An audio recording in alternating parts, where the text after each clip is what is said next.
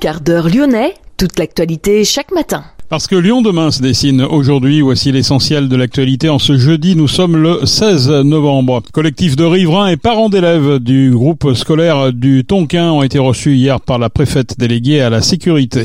Un tag islamophobe découvert hier sur le mur d'entrée de la mosquée Koba à la Croix-Rousse. Le festival néo-nazi clandestin qui devait se tenir ce week-end sur un site privé dans les monts du Lyonnais a finalement été annulé. La préfète l'avait de toute façon interdit. L'opération Tempête 69 se poursuit, la mobilisation de nombreux gendarmes pour lutter contre toutes les formes de délinquance et améliorer le quotidien des concitoyens. Les résultats de la consultation menée par la mairie du deuxième arrondissement concernant les projets de la presqu'île, presqu'île à vivre et rive droite. Les habitants donnent une note de 3 sur 10 aux deux projets. Pierre Oliver, le maire du deuxième arrondissement, sera notre invité dans cette édition. Et puis l'Asvel qui arrache un deuxième succès sur la scène européenne. Victoire hier soir à Berlin. Lyon demain, le quart d'heure lyonnais, toute l'actualité chaque matin. Gérald de Bouchon. Bonjour à toutes, bonjour à tous. Mais d'abord le Rhône et la Saône qui sont montés significativement dans la nuit de mardi à mercredi. Le département est désormais passé en vigilance jaune au cru. Certains accès aux berges ont été fermés. Il faut rester prudent. Collectif de riverains et parents d'élèves du groupe scolaire Nigritel Noir situé dans le quartier du Tonquin ont été reçus hier par la préfète déléguée à la sécurité. Le collectif Tonquin Paisible n'avait pas hésité à faire face à un dealer pour lui demander de quitter les lieux dimanche dernier. Le collectif a adressé une lettre Gérald Darmanin, le ministre de l'Intérieur. La semaine dernière, en quatre jours, le quartier du Tonkin a été la scène de trois fusillades faisant un blessé. Le collectif appelle le ministre à prendre ses responsabilités pour que le quartier ne devienne pas une nouvelle colline du crack. Les parents d'élèves ont pu exprimer leur très grande inquiétude face à la recrudescence du trafic de drogue et de la violence aux abords de l'école. Le collectif entend continuer de mettre la pression sur le ministre de l'Intérieur pour qu'il donne des moyens pour Villeurbanne. Le collectif a aussi demandé à la municipalité de faire sa part avec des aménagements qui dissuadent la présence des dealers. Un tag islamophobe découvert hier sur le mur d'entrée de la mosquée Koba à la Croix-Rousse. L'inscription L'islam est antisémite. Le tag a été découvert à la sortie de la prière par les fidèles à la mi-journée. Le président du lieu de culte va déposer plainte. Les actes islamophobes et antisémites se multiplient dans le Rhône depuis le 7 octobre. Le festival néo-nazi clandestin qui devait se tenir samedi soir sur un site privé des Monts du Lyonnais côté Loire. La soirée est finalement annulée. Le propriétaire du lieu fait volte-face ne souhaitant pas entacher la réputation de son établissement. La préfète Fabienne Bussiot avait pris un arrêté pour interdire la tenue de ce concert. Lyon demain, un site internet, du son, de l'image, un média complet pour les Lyonnais qui font avancer la ville. L'opération Tempête 69 se poursuit. Une trentaine de gendarmes du Rhône sont intervenus hier sur le parvis de la nouvelle station de métro Saint-Genis Hôpital Lyon-Sud. Un individu a été interpellé avec 50 tubes de cannabis et un poignard. Plus de 350 gendarmes restent mobilisés chaque jour avec des renforts nationaux jusqu'à la fin de la semaine. Des contrôles routiers dans les transports, des visites de caves, de halls d'immeubles sont notamment prévus. L'opération Tempête 69 vise à lutter contre toute forme de délinquance et à améliorer le quotidien de nos concitoyens. Les maires sont invités à des journées d'immersion au palais de justice.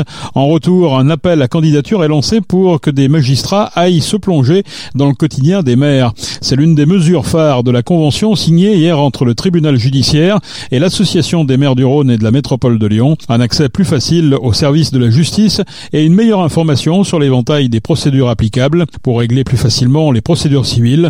Une boîte mail spéciale élue est créée. Elle servira à solliciter les services de la justice pour permettre aux d'être orienté et d'alerter. Un recrutement de personnel au tribunal est prévu pour cette mission. Le dispositif de rappel à l'ordre qui permet aux maires de faire des rappels verbaux face à des infractions contraventionnelles, notamment des incivilités, est étendu.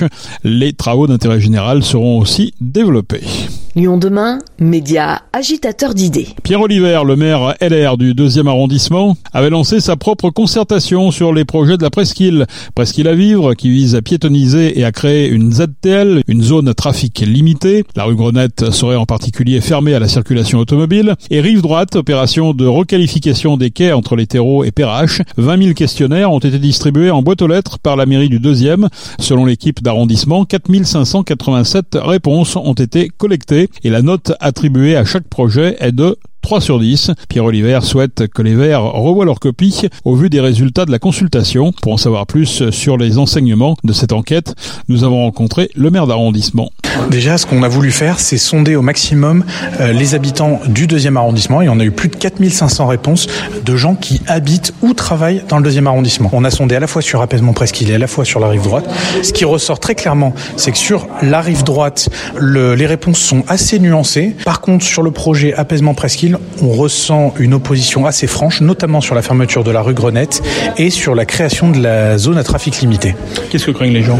En fait, les gens craignent à la fois l'enclavement de la presqu'île par ce, ce projet apaisement presqu'île et surtout, ils sont très inquiets pour le devenir des commerces en bas de chez eux parce que euh, ils le savent et on en est convaincu aussi que bon nombre de gens qui viennent consommer dans la presqu'île sont des gens qui ne viennent pas que du quartier, qui viennent aussi euh, de Lyon, de la métropole, même de plus loin. Et donc, en tout cas, c'est ce qui est ressorti euh, dans cette, dans cette enquête que nous avons menée.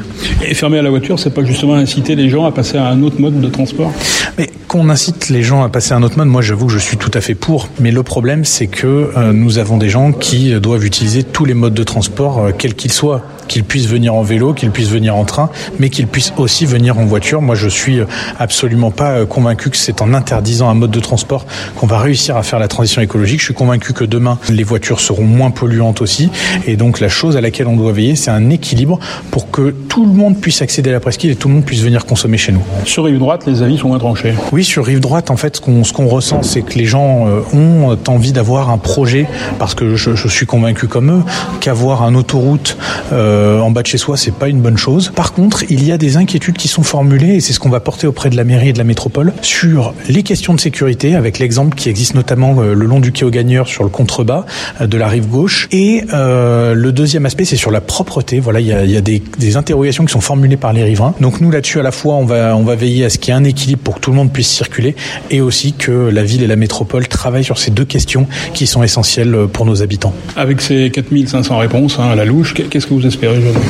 Ce qu'on espère, c'est peser dans le débat et que la ville et la métropole reviennent euh, un petit peu sur quelques éléments, qu'on puisse avoir des, des, points de négociation, notamment sur la rue Grenette, notamment sur la ZTL.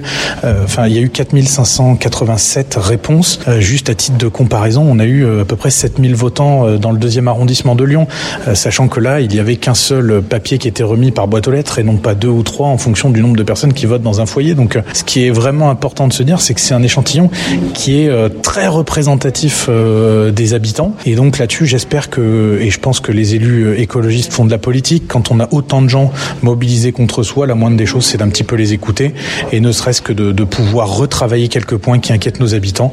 Et je suis certain que si demain on arrivait à travailler dans le compromis, euh, on sortirait tous par le haut sur ces aménagements. Vous êtes assez critique sur la démocratie participative telle qu'elle est menée par les écologistes aujourd'hui. Pourquoi? En fait, ce qu'on on assiste beaucoup à euh, une, partie, une, une, démocratie participative qui est biaisée, c'est-à-dire que les votes en ligne, euh, ce sont beaucoup des gens qui sont en fait dans des réseaux euh, écolos, Europe Écologie, Les Verts, et peu des habitants, parce que euh, les gens ne savent pas forcément où existent les, plateformes de concertation.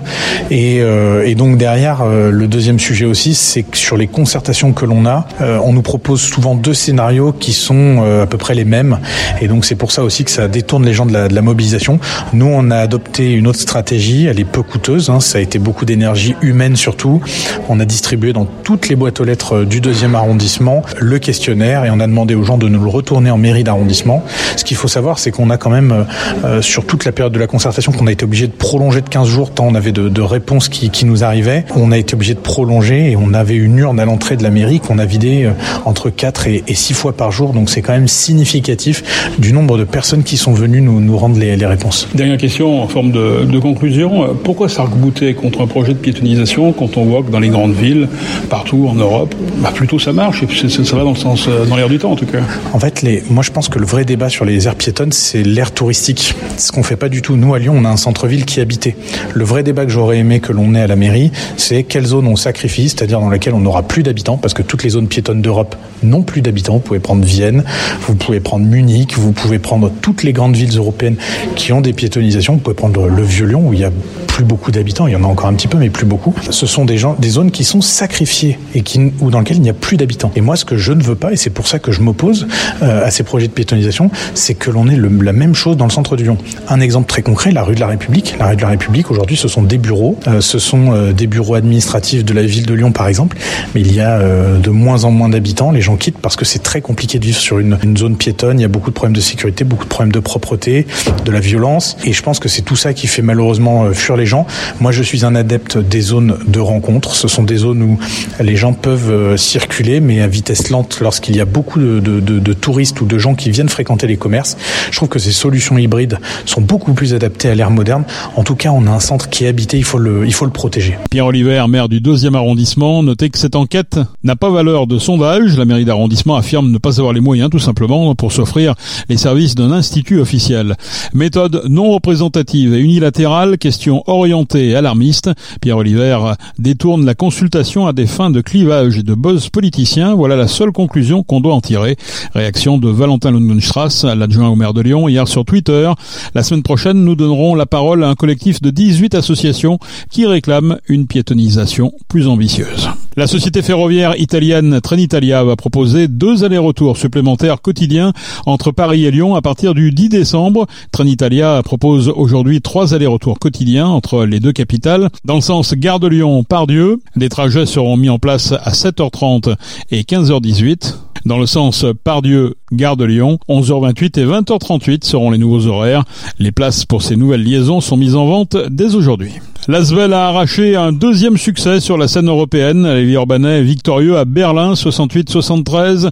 L'Asvel laisse la lanterne rouge à son adversaire du jour avant de recevoir Vitoria vendredi à l'Astrobal, puis le Bayern de Munich le 23 novembre dans une semaine pour l'inauguration de la LDLC Arena. La 35e édition des Sarmentelles avait lieu cette nuit à Beaujeu. Depuis sa création, cet événement célèbre l'arrivée des Beaujolais nouveaux. Cette année, plus de 8000 personnes se sont retrouvées dans les rues de Beaujeu pour déguster des Beaujolais en attendant la mise en perce des tonneaux du primeur. 8000 amateurs et plus de 20 nationalités représentées. Le Beaujolais nouveau arrive sur toutes les tables ce jeudi, comme tous les troisièmes jeudis de novembre.